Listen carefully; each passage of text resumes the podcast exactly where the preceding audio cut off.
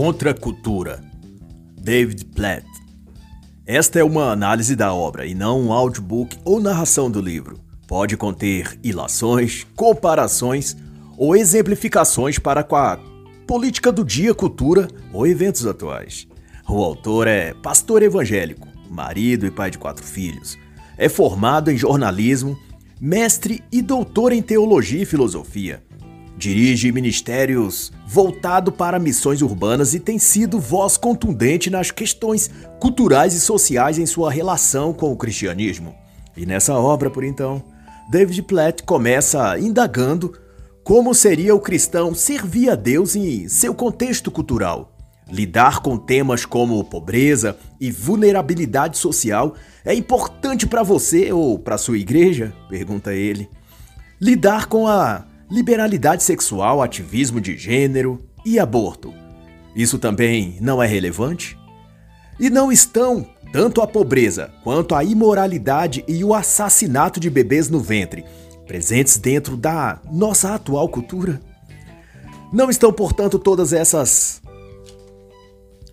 questões inseridas e presentes em nosso ambiente social e cultural? Então, poderia a igreja lidar com um e não com outro? E dessa ótica, Platt conceitua que as questões chamadas de injustiça social, discriminação ou pobreza, todas elas devem ser tratadas e discutidas no mesmo arcabouço de ideias que o assunto da homossexualidade, do aborto, do uso e liberação das drogas, das condutas viciosas em geral, pois todas dizem respeito à cultura moderna e compartilham o mesmo status de dramas e desafios que a sociedade tem de lidar no mundo atual.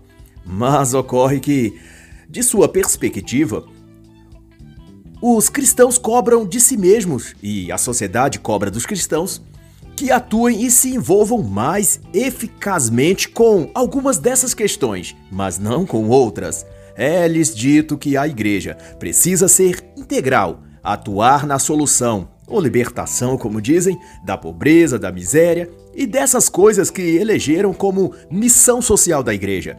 Todavia, no que tange a discutir a sexualidade dos nossos tempos, a liberação das drogas, do aborto ou da temática de gênero sendo forçada às crianças ou nas escolas, daí o discurso é que essas coisas não devem ser pautas da religião, só dizem respeito à sociedade civil, aos ativistas, aos partidos políticos, ao governo ou algo assim. Existe até teologias específicas criadas no meio cristão para discutir e tratar da situação do pobre, do morador de rua, do morador da periferia, são a teologia da libertação e a teologia da missão integral. Mas a mesma abertura não é dada à igreja quando se trata de avaliar os efeitos da liberalidade sexual precoce, dos vícios em bebidas e drogas ou da definição de gênero cobrada a crianças e adolescentes muito novos para decidir sobre esses pontos. Quando se trata disso, a igreja e os cristãos são convidados a ficar de fora do debate, mas tudo isso não é cultura? Reflete o autor. Todos esses pontos são relevantes para a justiça social e, se os cristãos devem se manifestar em um ponto, também deve se manifestar nos outros. E para Platt, todos os temas sociais devem receber atenção e serem então debatidos pelo povo cristão, pois compartilham o mesmo contexto público de que tal que a discriminação racial deve se importar na tratativa cristã tanto quanto o aborto ou a pobreza em uma comunidade carente deve receber oportunidade para ser discutida tanto quanto a questão de gênero nas escolas ou para as crianças. Se não devemos ficar de braços cruzados para uma coisa, também não devemos para outra. E dessa observação, o autor faz a ilucubração de que Cristo nos impele, como cristãos, a tratar e a reparar nossa cultura. E isso envolve perceber e detectar as tendências culturais que levam na maré dos acontecimentos, as coisas boas e edificantes para longe, pondo em seu lugar hábitos e costumes nefastos para aquela sociedade. E o fato de os cristãos, na ótica do autor, ficarem assistindo passivamente os acontecimentos da história sem, muitas vezes, interferir nesses eventos para mudar o curso deles, faz com que iniciativas nem tão bem calibradas apareçam supondo preencher a lacuna deixada pelo povo cristão no condizente à justiça social e essas coisas. Mas, como ele mesmo pontua, por vezes algumas dessas iniciativas não são altruístas como sugerem, ou são deturpações do próprio evangelho ou da prática teológica cristã. Usam o tema da justiça social, mas fazem uma injustiça seletiva, onde, em nome do combate à pobreza ou à desigualdade, acabam eliminando a essência do evangelho e substituindo o chamado espiritual da igreja por um fake evangelho, uma casca sem nada de consistente por dentro, apenas ações mecânicas para sinalizar virtude tornando a igreja uma ONG de ação social, mas dizendo que essa é a verdadeira missão e vocação dela. Segundo David Platt, a ação da igreja passa pela ação social, mas não começa aí. A igreja só está apta a lidar com a pobreza nas comunidades carentes quando as famílias que compõem essa igreja foram capacitadas a atuar em suas próprias famílias, em seu matrimônio, em seus filhos, se essa comunidade religiosa tenta aplicar à sociedade aquilo que não fez para si mesma, ela cairá numa triste armadilha e, ao invés de aliviar a pobreza daqueles que ela está tentando ajudar, ela acrescentará um novo e maior fardo, que é a pobreza e miséria espiritual. Não há como dar um atendimento material a uma comunidade quando se está carente e necessitado espiritualmente, pois, como diz o Evangelho, o reino de Deus não é só palavra, mas também poder de Deus. Levar a palavra e o pão, sem levar o poder do Espírito, irá alimentar o corpo por uns dias, mas matar a alma permanentemente. A igreja é chamada a levar as pessoas aquilo que ninguém mais pode, aquilo que nenhuma outra organização ou instituição é capacitada para fazer, que é o alimento espiritual.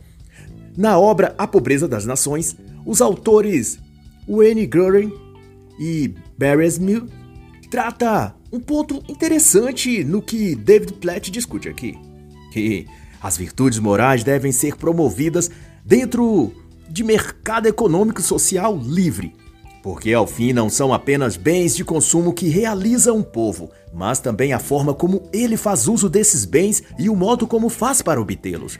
Ao mesmo tempo, leis e políticas governamentais beneficiam muito mais aquela sociedade quando são esculpidas por valores morais e espirituais, e não há nenhum outro setor ou agente operante na sociedade que seja capacitado a fornecer esses produtos, digamos assim, a moral e a espiritualidade, senão a igreja e o cristianismo. Isso posto, Platt enfatiza que o evangelho e o cristianismo, por evidente, se contrapõem à cultura de massa que se opera na sociedade. O evangelho é por excelência ofensivo aos padrões das massas. E se isso não está acontecendo, se não há choque, se a cultura vigente não se ofende com o evangelho ali, é porque então aquele cristianismo praticado não é mais verdadeiro ele absorveu os traços da cultura e foi modelado por ela. O cristianismo é, por excelência, conflitivo aos valores relativos, subjetivos e apóstatas das culturas modernas. Se esse cristianismo é bem aceito e sem oposição, quer dizer não que a sociedade se transformou, mas que os cristãos dali é que foram transformados por aquela cultura pois que viver o evangelho exige sacrifício e renúncia, e isso é algo que jamais se verá nas massas. Daí então, quando o evangelho num lugar está fácil, não é porque o povo acolheu o evangelho, mas porque o evangelho acolheu tudo de secular que há no mundo. Daí o cristianismo exercido pelas igrejas daquela localidade tende a ser social, mas não espiritual inclusivo e igualitário, mas não porque acolheu e transformou quem andava erradamente, mas porque incluiu dentro de si todas as contaminações e práticas que há no mundo ao seu redor. O cristianismo é a força vital que confronta a cultura, escreve o autor. A verdade do evangelho não se adapta ao discurso social, nem aos rótulos de igualdade, justiça ou de inclusão por medo de que a mensagem cristã ou os próprios cristãos sejam vistos como intolerantes ou atrasados ou retrógrados ou coisa assim. O cristianismo não recua de seus princípios ou de suas premissas. Ele os mantém e desafia a realidade de seu entorno, e ao fim serve de barco de resgate e porto seguro àqueles que se dispersaram e mergulharam em tudo que o mundo os oferecia e os convidou. Mas se a Igreja de Cristo se tornar a semelhança do mundo, por onde ou para onde fugirão aqueles que, afogados no lamaçal do engano, estão? Para onde irão eles? É a questão. O Evangelho diz que para ser pisado e desprezado é que serve o sal que perde o seu sabor. Assim, o cristão que perdeu sua essência, o cristianismo que perdeu sua característica, a realidade de Deus em nossa vida, pondera então o autor, nos coloca imediatamente em posição oposta do mundo e da cultura expressa pelo mundo, consequentemente.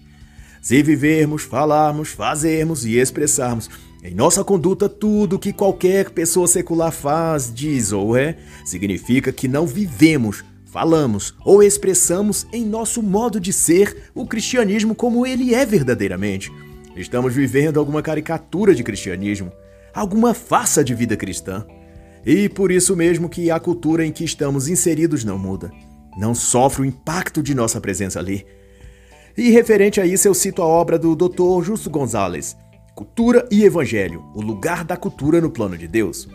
Ele, que é cubano e viveu como cristão evangélico em Cuba entre 1940 e 1950, expressa que a relação entre a fé e a cultura não subsiste fazendo com que a fé seja compatível com a cultura daquela sociedade, mas fazendo com que a cultura enxergue na fé um molde ou caminho no qual deva ela se ajustar.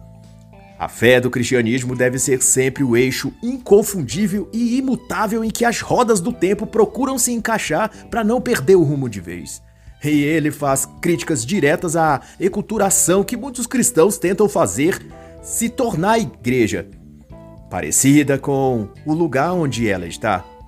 E ele extrapola essa reflexão para dispor o caso em que a igreja saída da idade medieval se perdeu ao tentar se ajustar à era moderna. E tal como a igreja na América em seu tempo, as décadas de 1950 em diante, foi sendo inclinada a parecer mais latina, o que constituiu em adaptações linguísticas, teológicas e hermenêuticas para ajustar-se aos eventos ideológicos que se processavam nesse lado do hemisfério. E eu faço lembrar, embora o autor não cite diretamente, era o período em que os ventos marxistas sopravam na América Latina. Vale lembrar que, bem por essa época, os irmãos Castro, Fidel e Raul articulavam com grupos comunistas em México, Guatemala, Argentina e na própria Cuba para aplicar revoluções na América Latina e torná-la comunista. Também nesse período, Destacava-se Che Guevara em suas andanças pela América do Sul com uma motocicleta, expirando e inspirando o marxismo por onde ia. E dessa convulsão toda nasceriam, nos setores cristãos, o Concílio Vaticano II desde 1961, a Teologia da Libertação na década de 1960 e a missão integral tempos depois, na década de 1970, desde o Congresso de Lausanne, na Suíça.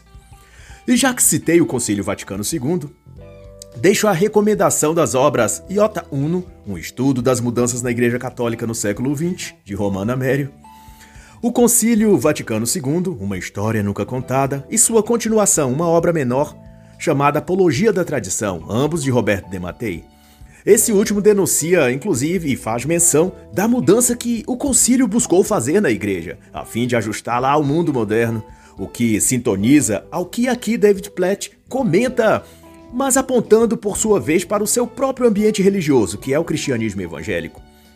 Na descrição de Robert de Mattei, foi elaborado no concílio o abandono do rito latino e das homilias apologéticas, que defendiam a fé contra as heresias, tudo para tornar a igreja mais ambientada aos tempos modernos, adotando então um estilo pastoral e inclusivo, de que aceita tudo e compreende tudo, e que concilia em si todas as diferenças sem presumir mudá-las ou apontá-las como erradas.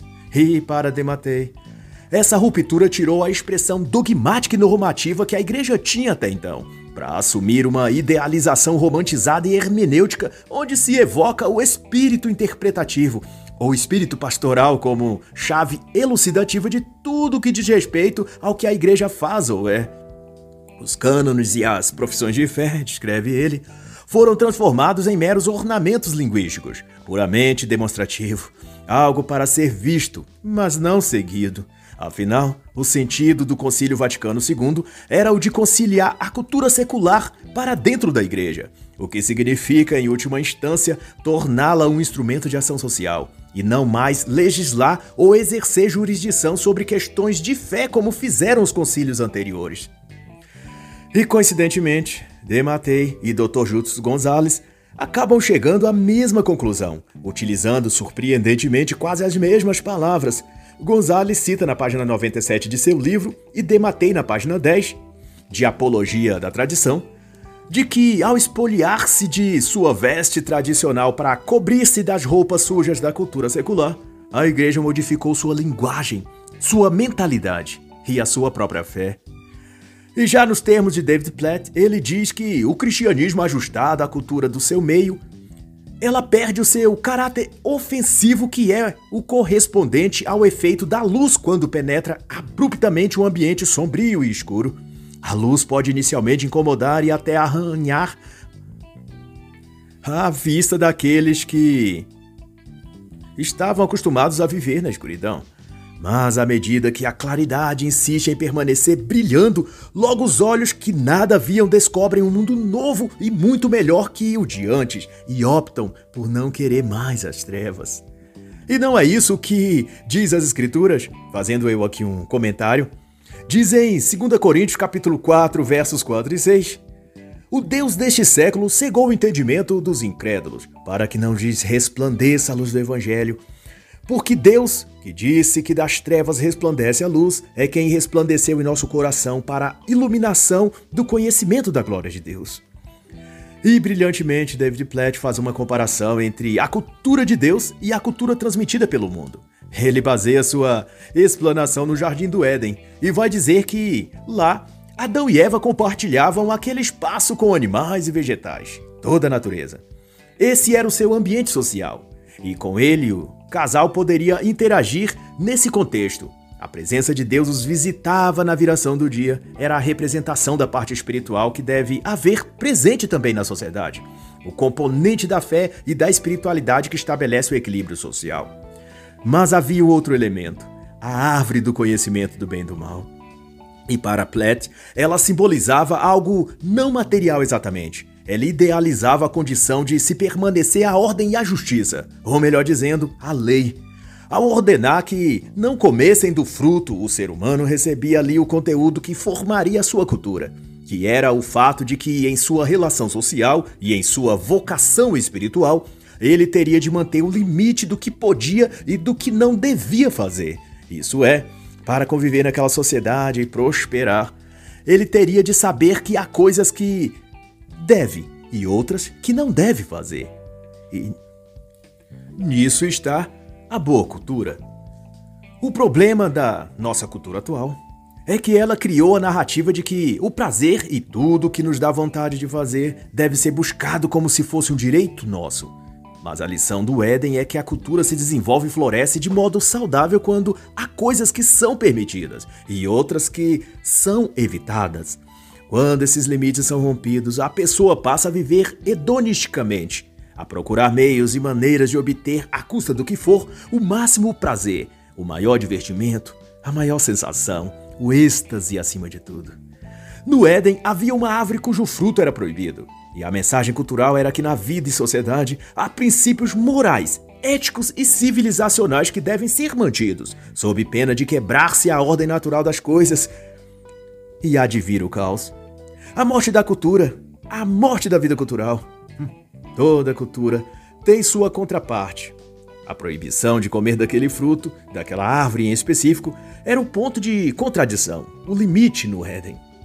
E lamentavelmente, uma das marcas da nossa sociedade, e que todos sentimos os efeitos negativos, é justamente a falta de limites manifestados cada vez pior geração após geração E, analogamente, é o ponto que o autor enfatiza. O homem é levado a se rebelar contra as leis e princípios estabelecidos na ordem natural da sociedade e do mundo, claro. Porque estão ali determinados desde a fundação do próprio mundo por Deus. Essas leis fundamentais ou lei natural é o princípio primordial que incute na alma humana a noção primeva e inalienável de bem e de mal, de certo e de errado, de justo e de injusto. Se seguido essas bases naturais do conhecimento, a ordem social será justa e equilibrada, e a vida em sociedade perdurará. Todavia, a rebelião do pecado instiga o homem desde os primórdios a negar os limites estabelecidos por Deus e a escutar repetidamente a voz da serpente ao dizê-lo: Vocês não morrerão se comerdes do fruto daquela árvore. Vós sereis mais sábios, mais belos, mais livres e mais felizes. Desde então, ao escutar essa voz, o homem remove os limites de Deus e faz aquilo que quer. Vive como quer, escolhe tudo que o seu coração desregrado deseja e no fim não obtém nada do que a serpente disse que teria, nem prazer e nem felicidade. E para o autor, a questão é muito simples. Não se trata de religiosismo ou de ser ou não cristão. A pessoa não precisa sequer acreditar em Deus. Ocorre que, objetivamente falando, se as pessoas afastam-se do critério moral de separar entre bem e mal, entre certo e errado, e aderem à posição modernista de que tudo é relativo na cultura, essas pessoas se tornam indiferentes, frias e desumanas, embora repitam fervorosamente que são defensoras da humanidade, que pensam no bem maior ou no coletivo, etc. Toda essa alegação será somente uma máscara social, um emoji público que ela usa para encobrir sua total falta de empatia e de humanidade, pois quem não ama a Deus também não ama o próximo. Ele usa o próximo como uma conveniente camada de proteção para esconder seu puro egoísmo ou projetos pessoais de poder. E aqui eu faço esse comentário que isso tanto é verdade que esses mesmos déspotas que falam em justiça social e acabar com a fome e ajudar os pobrezinhos são os que também falam em redução populacional, em aborto, eutanásia, decretaram lockdowns durante a pandemia de 2019 e não fazem nada em relação aos problemas sociais e humanitários históricos da África, como o genocídio Tutsi em Ruanda em 1994, em que a ONU e os humanos amorosos da elite mundial ficaram assistindo, esperando o desfecho, fazendo seus discursos humanitários dos hotéis luxuosos na Suíça e França. Hum. E outro exemplo do humanitarismo dessa gente foi que em novembro de 2022, o jornal globalista francês Le Monde publicou um editorial em que postula que, abre aspas, reduzir a população contribuiria para mitigar o aquecimento global, fecha aspas. Tal que assim, em nome do grande amor que sentem em seus corações, planejam, sugerem e buscam meios de reduzir a população do planeta, em nome da redução da pobreza, da proteção ao clima ou do combate à desigualdade social, esses pilantras da ONU, do Fórum Econômico, do Fórum Social Mundial e da Unesco e outras demais usam o pretexto da solidariedade para promover suas agendas de controle de domínio global. E David Platt encerra ainda que esses construtos sociais partem de uma visão cultural de predomínio do relativismo e da subjetividade. As pessoas agem de acordo com seu panorama moral, vai dizer ele. E se seu quadro mental for de que as coisas não são boas ou más, certas ou erradas em si mesmas, mas dependendo de quem, como ou quando são praticadas, sob essa base ideológica de pensamento é que certas teorias como a redução populacional surge e é aprovada por essa parte da sociedade que se deixou infectar-se pelo relativismo moral. E não obstante arrogarem estar em defesa das minorias e de libertar as pessoas da pobreza e tal. O que ocorre por efeito desse indiferentismo moral é o oposto. Mais pobreza, mais desigualdade e mais problemas sociais no mundo. Pois sem um senso de bem e mal, e de que há limites de certo e errado nas condutas sociais e formas de cultura, essa sociedade se desdobra para interesses egoístas mesquinhos, pela troca de favores, acordos escusos e a velha batalha de quem pode mais se dar melhor. Quando o indivíduo escolhe não violar a propriedade do seu próximo, ou de não ultrapassar certas etiquetas sociais no seu convívio com essa pessoa, ele faz isso baseado no seu senso moral de dever, partindo de uma consciência superior de certo e errado, e de bem e mal, a qual cobra dele que haja daquela maneira. E é o que observa o autor. Que esse indivíduo, no entanto, adere à concepção mental de que não há objetivamente certo ou errado, mas apenas enredos sociais culturalmente aprendidos. A tendência, então, é o contrário, é dele relativizar tudo, inclusive a vida humana, e dali um tempo apoiará até eliminar grupos de pessoas em nome de um bem maior, sem perceber que a vida humana já é o bem maior. E para uma boa reflexão disso, do valor da vida humana e do que o relativismo moral causa nas mentes das pessoas, eu indico a comovente história de Abby Johnson, ex-diretora da clínica abortista Planned Parenthood, dos Estados Unidos ela publicou um livro em 2019 chamado Não Planejado, em que relata o seu drama depois de anos dedicados ao incentivo e promoção do aborto na maior clínica americana para esse fim. Ela recebeu um impacto emocional e espiritual ao presenciar num determinado dia a execução médica de um aborto. Ao assistir o sofrimento de um ser humano indefeso lutando para viver e sendo assassinado no ventre de sua mãe, ela percebeu o jogo e teia de mentiras contadas e acreditadas por ela durante anos acerca do que é de fato o aborto e do valor que possui cada vida humana, desde o ventre até todos os anos subsequentes de sua vida. Isso não pode ser relativizado. É a conclusão dela. E então, ela afirma que o que disse às pessoas por anos e o que acreditei o que ensinei e defendi são mentiras. E se eu soubesse a verdade antes, eu teria feito diferente desde o início. E é nesse contexto de valorização da vida e da relativização desta que Platt dá margem à sua afirmação de que, quando a igreja deixa de fazer juízos morais e de definir sua avaliação sobre a cultura atual e reprová-la em seus aspectos ruins, a própria igreja se torna ela mesma parte e cúmplice dessa má cultura que atua no mundo. Hum, a igreja serve para deixar claro os limites de certo e de errado que há na sociedade. Se ela não fizer isso, ela é um corpo enfermo, uma cabeça doente e um olhar cego, que então para nada serve, como o sal, que perde sua característica. O mal existe no mundo, e o evangelho é contracultural ao não relativizar isso. E ao contrário, apontar esse mal onde ele está e o dano que causará àquela sociedade. É o que deixa claro o autor. No dizer de Platt, o evangelho é contracultural porque ofende o senso comum da cultura majoritária. Aponta onde está o mal e o chama pelo seu nome, pecado. Para ele, ainda a negação de uma verdade objetiva, de uma definição clara de bem e mal, etc., é a marca dessa cultura que impera no mundo. Logo, ela é má e tudo que produz só poderá conduzir a mais mal. Veja o que fundamenta as premissas culturais expressadas nas muitas formas de cultura atuais: cinema, arte, TV, rádio, música e até palestras e eventos públicos, defesa do aborto, idolatria ao clima e a mãe natureza, promoção da agenda LGBT, inclusive para crianças nas escolas, anticristianismo ou blasfêmias à figura de Jesus Cristo. Em desfiles e passeatas ou exibições artísticas também desfiguração da imagem do homem, da masculinidade, desfazimento da família. Todas essas perversões estão expressas e contidas em músicas, filmes, desfiles, sessões artísticas, em museus, galerias e centros de artes. Enfim, o pensamento prevalecente na cultura é mau e nefasto. E o evangelho, por através das igrejas, devem se opor e denunciar mostrar às pessoas vítimas desses pecados que no cristianismo há o caminho da verdadeira libertação dessas algemas culturais. E o que muitos não percebem, vale a pena dizer, é que muito daquilo que fazemos como grupo social nos foi condicionado ou apreendido por meio da cultura. Por exemplo, a sociedade absorveu a ideia do divórcio por meio da cultura.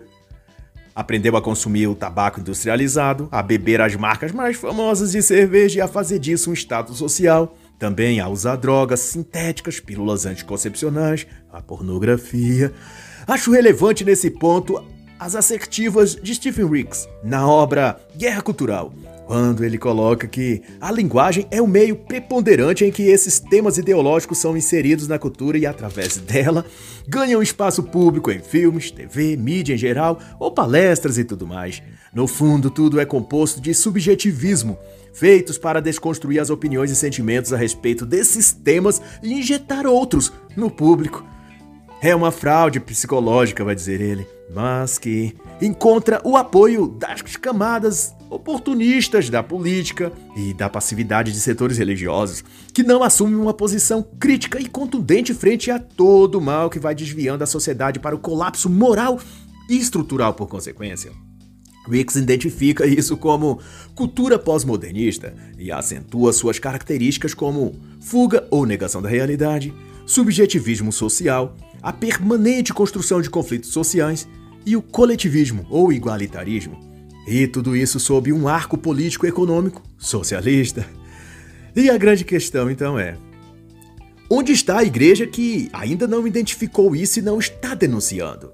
O que a igreja está fazendo que ainda não se posicionou moralmente e frontalmente para declarar que tudo isso é pecado e que conduzirá a nação ao abismo? Nespers, em seu livro Verdade Absoluta Libertando o Cristianismo de seu Cativeiro Cultural, a obra que considero a mais importante e completa no tema, escreve que o mal dos cristãos, durante muito tempo, foi manter suas mentes divididas assimilar os conceitos de fé e da religião, mas colocá-las numa gaveta mental em que não se mistura ao compartimento onde também a pessoa colocou as opiniões e suposições e teorias do seu meio social. Isso é, ele vive numa dicotomia de ideias, onde o religioso ou espiritual não se mistura com o secular. Daí sua conduta, sua visão de realidade, etc., varia quanto ao que ele está a ver e lidar no seu dia a dia. Se se tratar de cultura, filmes, músicas, entretenimentos ou mesmo política e economia, ele tende a seguir a ideologia social predominante secular, o seu senso comum ou o seu entorno. Ao passo que, se o assunto é fé, Bíblia ou vida após a morte, daí seu compartimento religioso abre sua mente e libera o que ele tem gravado acerca dessas coisas. E para Peirce, tudo que circunda a cultura, a vida em sociedade, as ideias científicas, as produções tecnológicas, tudo deve ser posto na mente do cristão como pontos extremamente relevantes e debatê-los à luz de sua fé e do evangelho. O cristão não pode se furtar de interferir na cultura e de influenciá-la, porque só pessoas sãs e saudáveis moral e espiritualmente, como todo cristão deve buscar ser, pode ofertar ao mundo um caminho e trilho de opções sociais políticas e econômicas realmente benéficas para a sociedade no seu todo. E se a igreja não é capaz de fazer isso, ela não é igreja. É um anexo do próprio mundo, uma extensão da própria corrupção que já no mundo. E isso é o que David Platt identifica como desvio da igreja da própria moralidade cristã, que ela é chamada a seguir. Quando o cristão muda o passo para se curvar nessa outra rota que é o meio secular, o cristianismo expressado por essa comunidade religiosa, ou cristão em particular, perde a essência da verdade objetiva de Deus, do certo e do errado, se você preferir, e passa a se guiar pelo subjetivo. Tudo é explicado ou justificado com abstrações linguísticas, com teoremas filosóficos ou alusões a pontos científicos duvidosos, que no fim das contas são só desculpas desfarrapadas de quem está caído, mas se recusa a se enxergar como tal e a estender a sua mão para Deus segurá-lo. Desde a criação do mundo, o orgulho de Lúcifer é compartilhado aos corações dos homens, e esses repetem a mesma presunção fatal de negar que necessitam de Deus. E o apelo do Criador é ainda o mesmo que foi dito à igreja de Éfeso descrito em Apocalipse 2:5. Lembra-te, pois, de onde caíste e arrepende-te. E sem esse arrependimento e reconciliação com Deus, com o caminho espiritual, os indivíduos tendem a preencher-se com declinações culturais, a encher o espaço em seu coração, que era para a verdade espiritual. E a mostra disso, eu posso apontar, é a teoria da missão integral no meio evangélico, que, claramente, vem a substituir a vida espiritual pela missão social da igreja. Em lugar de conversão espiritual que se dá pelo arrependimento, pela confissão e abandono das más obras e do mau caminho, é proposto a libertação social, que não é mais pessoal, mas coletiva. O pecado individual é trocado pela falácia de pecado social, em que não há objeto direto a quem dirigiu o arrependimento e a culpa, mas apenas uma abstrata ideia de que a falta de ação social ou a pobreza ou qualquer outra debilidade naquela sociedade a nível político, social e econômico é que deve ser corrigido e ajustado para que todos ali se tornem verdadeiros cristãos. Há uma obra muito dilucidativa quanto a isso de um teólogo da missão integral bem famoso à sua época, o porto-riquenho Orlando Costas, falecido em 1987. Na sua afamada obra Proclamar a Libertação, uma teologia de evangelização contextual, ele dedicou todo um capítulo a tratar do tema da conversão e nova vida no espírito, em que ele redireciona o significado de conversão e da espiritualidade, tirando-as das premissas evangélicas de arrependimento e fé para um novo sentido, o de ação e prática social. Ele busca na raiz da palavra converter, que significa voltar, para teorizar que isso remete biblicamente a um retorno às obras do evangelho, que é as atividades do bem comum, ou seja, as ações sociais. E dessa ótica, não há espiritualidade nem comunhão do cristão com Deus, mas uma praxis, como ele diz, que representa a vida espiritual dos crentes. A conversão não é uma experiência de transformação interior, segundo ele, mas um chamado coletivo e impessoal para a prática de obras sociais. Ele cerca o capítulo de 24 páginas com vários termos e expressões que remetem a essa interpretação maldita. Espiritualidade como praxis da fé, conversão como realidade socioeclesial, jornada convertida e etc. Enquanto que a conversão espiritual, como todos os cristãos aprenderam desde as aulas do discipulado na escola bíblica dominical, que advém de uma ação ou encontro dele com o Espírito de Deus após esse indivíduo reconhecer-se pecador e se arrepender e pedir perdão a Deus. A essa experiência cristã, o teólogo Fajunto chama de espiritualidade alienante, de alegação ilusória e até de anticristo. Mas, como escreve David Platt nesta obra, a contracultura cristã está em olhar ao seu redor identificar o que está fora e em desacordo ao que diz e ensina o Evangelho, e renunciar a essas coisas, e então viver e anunciar esse outro e oposto modelo de vida. Porque no fim, como também diz ele, só há dois tipos de cultura: a que é escrava do pecado e a que é serva de Cristo. E assim então está escrito: Eis, pois, que vos proponho a vida e a morte, bênção e a maldição. Escolhe, pois, a vida para que vivas, tu e a tua descendência. Deuteronômio 30, 19. E assim encerra a obra Contra a Cultura, de David Platt.